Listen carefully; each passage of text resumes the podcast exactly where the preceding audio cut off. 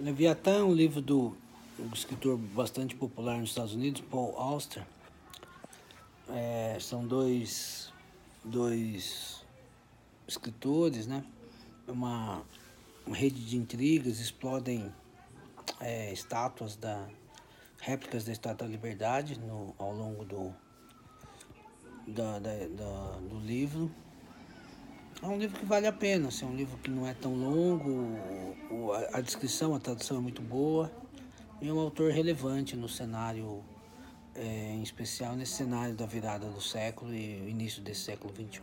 Vale a pena.